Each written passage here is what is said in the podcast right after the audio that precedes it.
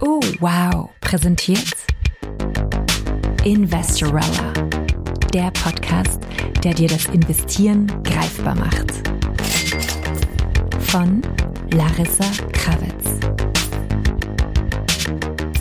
Liebe Investorellas, willkommen zu einer neuen Folge, und zwar Folge 57.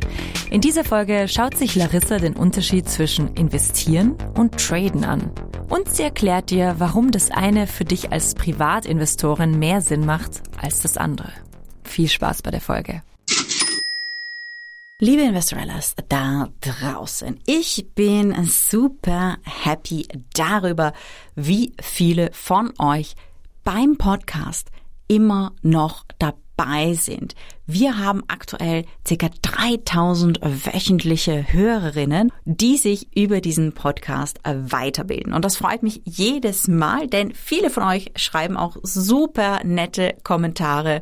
Und das ist etwas, immer dann, wenn ich irgendwie einen schlechten Tag habe oder so, dann freut es mich. Das heißt, wenn du den Podcast gut findest, dann würde es mich mega freuen, wenn du ein nettes Rating oder ein nettes Testimonial darunter schreibst.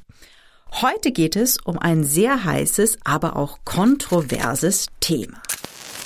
Wenn ihr auf Social Media im Finance Space unterwegs seid, dann kommt euch sehr viel über das Thema Trading entgegen. Wenn ihr irgendwo auf Twitter seid im Finance Space, dann werdet ihr täglich Leute finden, die über ihre Aktienkäufe sprechen und das teilweise richtig, richtig mit geilen Charts, mit geilen Daten untermauern, warum sie dieses und dieses Wertpapier gekauft haben. Die Leute zeigen teilweise dann auch ihre Winnings und was sie mit dem und dem und dem Wertpapier verdient haben. Es gibt Podcasts, die über einzelne Wertpapiere sprechen. Aber heute möchten wir über das Thema Investieren versus Trading versus Spekulieren sprechen. Denn das ist ganz wichtig, besonders für dich als Privatinvestorin. Und das Motto dieser Folge ist, lerne investieren statt Trading.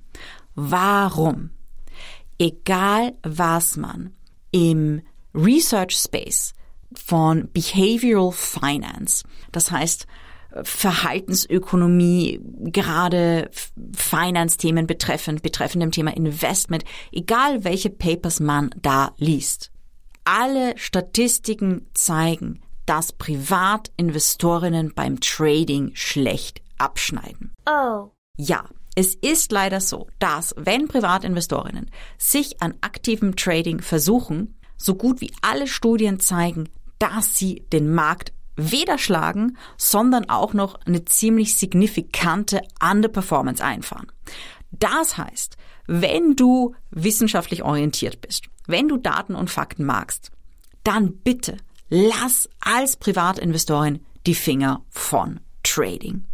Das ist gar nicht so leicht, denn es gibt sehr viel, was in diesem Space angeboten wird. Ich habe leider vor ein paar Tagen auf Twitter gelesen von einem Fall aus Deutschland von einem Mann, der sogar geklagt hat, denn dieser Mann hat sich ein Trading Coaching gekauft, bei dem ihm versprochen wurde, dass er pro Monat zweistellige Renditen einfährt. Und das ist natürlich absolut nicht passiert, aber dieser Mann hat, jetzt haltet euch bitte fest, 15.000 Euro für dieses Coaching ausgegeben. Oh my God. Und alle Members da draußen wissen, was die Investorella-Kurse kosten und dass ich echt alles tue, damit die Preise für alle zugänglich sind und die Live-Calls mit reingebe und echt schaue, dass ich euch gut, gut betreue. Und immer wenn ich sowas lese, dann denke ich mir, das ist eine absolute Frechheit gerade anhand der wissenschaftlichen Daten, die da draußen sind. Und ich möchte euch heute besonders eine Person vorstellen, dessen Arbeit ihr auf jeden Fall lesen solltet, denn seine Studien zum Tradingverhalten von Privatinvestoren sind weltweit wohl die umfangreichsten und sie sind auch die Basis gewesen für weitere Studien in dieser Richtung in anderen Regionen. Und ich spreche hier von einem Mann namens Terence Odin. Er lehrt an der University of California, Berkeley und hat schon in den 90er Jahren damit begonnen, Daten von Privatinvestoren und Investorinnen zu sammeln und zu schauen, was dann eigentlich mit ihrem Vermögen passiert, wenn sie aktiv traden. Ich kann euch natürlich nicht das gesamte Paper vorlesen. Die Details findest du in den Show Notes, aber ich werde einfach ein bisschen was spoilern. Nicht nur Odin, sondern auch andere Forscherinnen und Forscher haben herausgefunden, dass Privatinvestorinnen ziemlich emotional und irrational handeln, wenn es ums Aktienhandeln geht, also wenn es ums aktive Trading geht. Das erste, worunter sie leiden, ist Overconfidence. Sie sind einfach viel zu positiv, was die Erwartungen betrifft. Ein anderer Forscher, Daniel Kahnemann, der auch Einkäufier der Verhaltensökonomie ist. Ihr kennt höchstwahrscheinlich sein Buch Thinking Fast, Thinking Slow. Er hat herausgefunden, dass Privatinvestorinnen dazu tendieren, im Trading, nicht im Investieren, im Trading Gewinne relativ schnell mitzunehmen, das heißt nach oben hin zu begrenzen, aber Verluste richtig, richtig lang laufen zu lassen. Das ist genau die falsche Verhaltensweise. Das heißt, wir haben hier Overconfidence. Wir haben falsches Verhalten bei Gewinnen und Verlusten und etwas, das sehr viele Verhaltensökonominnen herausgefunden haben, ist auch, dass Privatinvestorinnen besonders auf die Aktien scharf sind oder reagieren, die gerade medial gehypt sind und dass sehr oft eine Art Herdenmentalität herrscht. Das heißt, in Summe, die meisten Privatinvestorinnen, die aktiv traden, das heißt viel Stockpicking machen, sich immer wieder neue Aktien aussuchen, sie sind überoptimistisch, sie traden viel zu viel, Sie nehmen ihre Gewinne zu schnell mit, lassen ihre Verluste zu sehr laufen. Sie traden genau das, was gerade mal medial gehypt ist und sie lassen sich von anderen Leuten über Gebühr beeinflussen. Und wie John Coates herausgefunden hat, und ich habe über diese Studie sowieso schon öfters gesprochen, das kennt ihr aus dem Podcast, die Hormone haben natürlich auch einen Einfluss auf das Verhalten von Traderinnen und Tradern. Und bei Privatinvestorinnen ist das natürlich nicht anders. Was kann man also machen? Also lass mich vielleicht vorher nochmal in die Arbeit von Terence Odin ein bisschen eintauchen. Er wurde eigentlich als Verhaltensökonom oder eigentlich Behavioral Finance Professor für das folgende Paper berühmt. Es heißt Trading is hazardous to your wealth. Trading gefährdet dein Vermögen.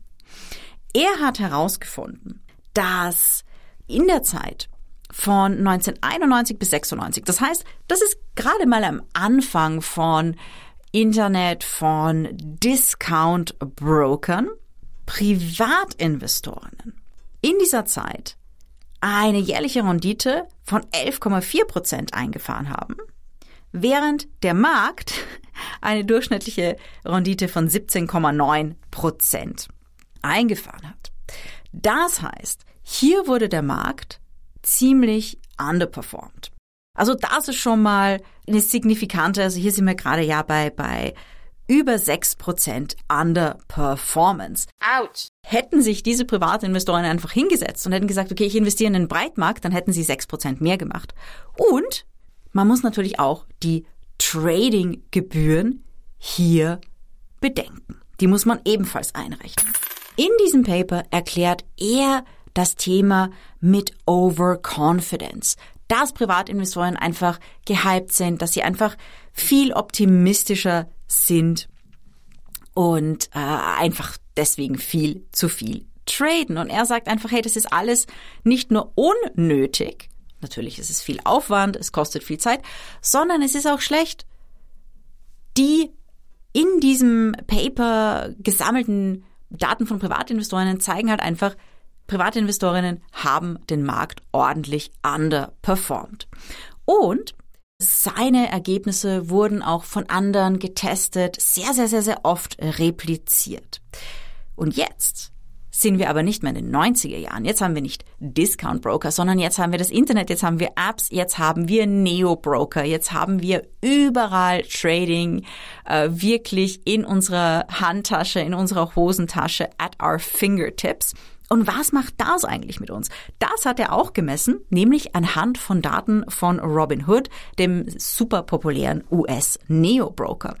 Und er hat herausgefunden, dass gerade jüngere, wenig erfahrene Privatinvestoren zu etwas neigen, das er Attention-Induced Trading nennt.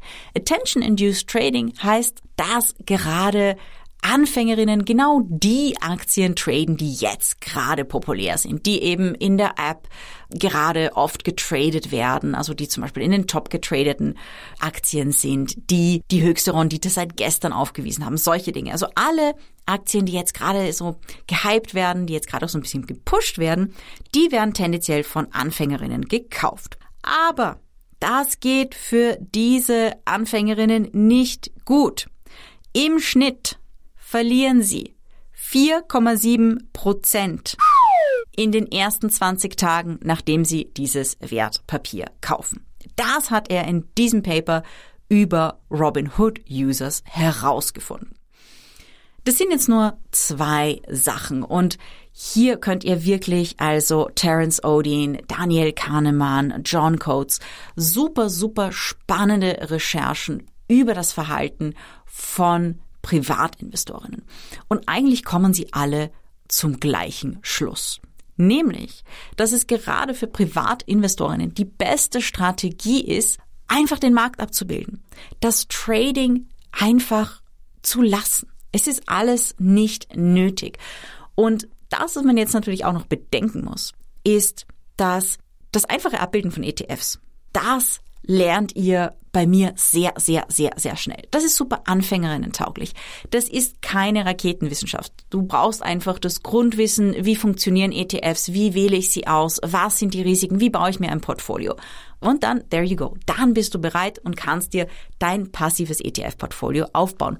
Du musst nicht traden. Du musst nicht alles über Aktienbewertung wissen. Du musst nicht Charts lesen können. Übrigens, die ganze Idee der Chartanalyse ist auch nicht wissenschaftlich bestätigt eindeutig. Also das ist auch so ein bisschen gerade in der Wissenschaft, ob Chartanalyse äh, eigentlich überhaupt eine wissenschaftliche Basis äh, hat oder ob das mehr so eine Voodoo-Geschichte ist.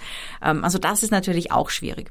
Und das, was besonders problematisch auch ist, ist, dass es eine ganze Industrie da draußen gibt an extrem überteuerten Trading Coachings, so wie ich eben von diesem einen Fall, der mir auf Twitter bekannt wurde, ähm, erzählt habe.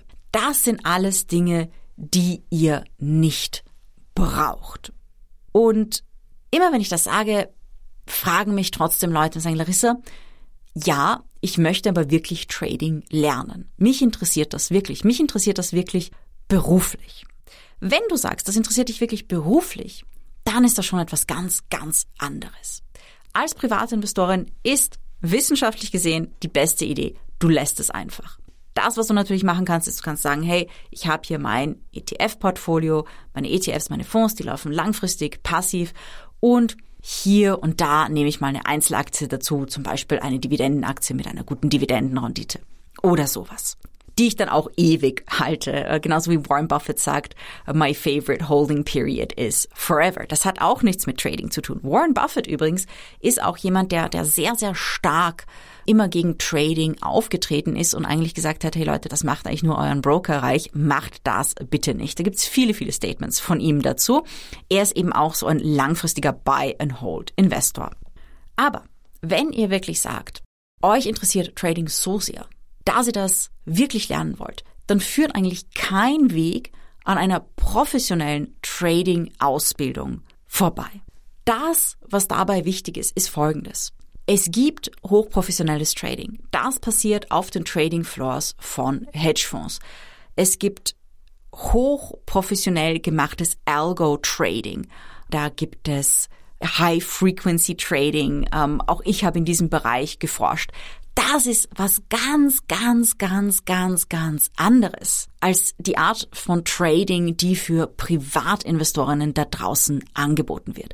Das ist wirklich nicht vergleichbar. Das heißt, wenn du wirklich sagst, dich interessiert Trading so sehr, dass du es echt lernen möchtest, dann führt eigentlich kaum ein Weg an einem Finance-Studium und an einer Ausbildung in einer solchen Institution vorbei.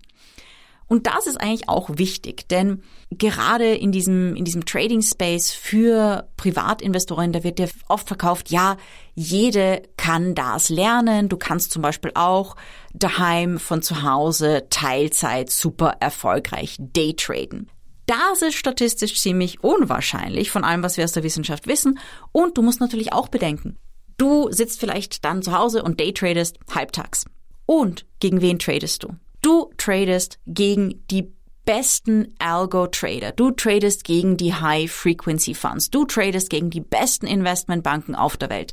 Die haben dort Leute sitzen, die PhDs in Physik haben, um Trading-Algos zu berechnen, die 10, 15 Jahre genau in diesem Bereich eine Ausbildung gemacht haben. Die haben die besten Techies, die ihnen ihre Algos programmieren. Und wenn du das bedenkst, wie viel, wie viel Brainpower da reinfließt, dann muss man auch so ehrlich mit sich selbst sein und sagen, es ist unwahrscheinlich, dass ich von meinem Handy aus ein Team von 20, 30, 40 Leuten von Top-Unis, die zehn Jahre Recherche da reingesteckt haben in ihre Trading-Projekte, in ihre Algos, dass ich die von meinem Handy ausschlagen kann.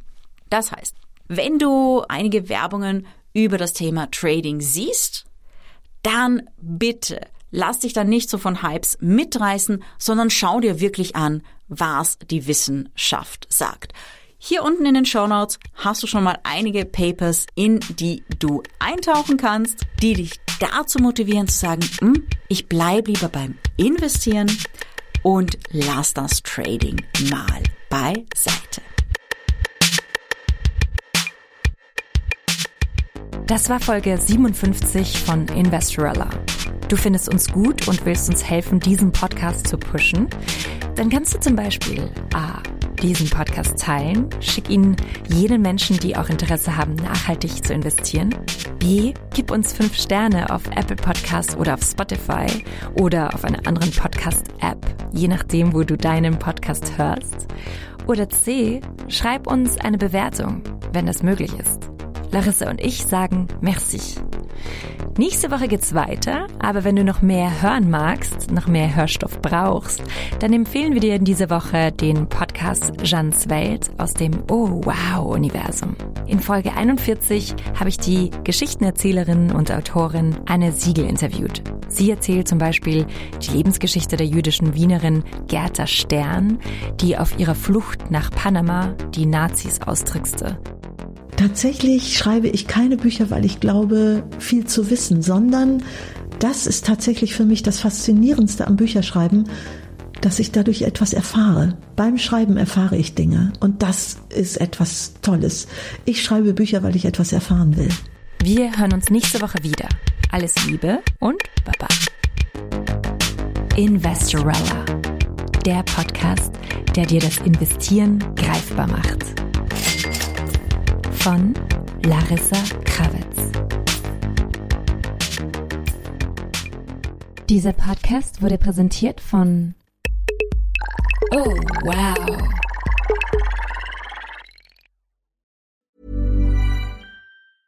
Want to get a chiseled look in the jawline? Sculpt and shape your jawline with added volume from Juvederm Volux XC. Juvederm Volux XC is an injectable gel specifically designed to be robust enough to improve moderate to severe loss of jawline definition. And it is the first and only hyaluronic acid filler approved for the jawline. Add volume to your jawline for a chiseled look with Juvederm Volux XC. For important safety information and to find a licensed specialist, visit juvederm.com. That's J U V E D E R M.com. not for people with severe allergic reactions, allergies to lidocaine, or the proteins used in Juvederm. Common side effects include injection site redness, swelling, pain, tenderness, firmness, lumps, bumps, bruising, discoloration, or itching. There's a risk of unintentional injection into a blood vessel, which can cause vision abnormalities, blindness, stroke, temporary scabs, or scarring. Talk to a licensed specialist to find out if it's right for you. Visit juvederm.com. That's J U V E D E R M.com.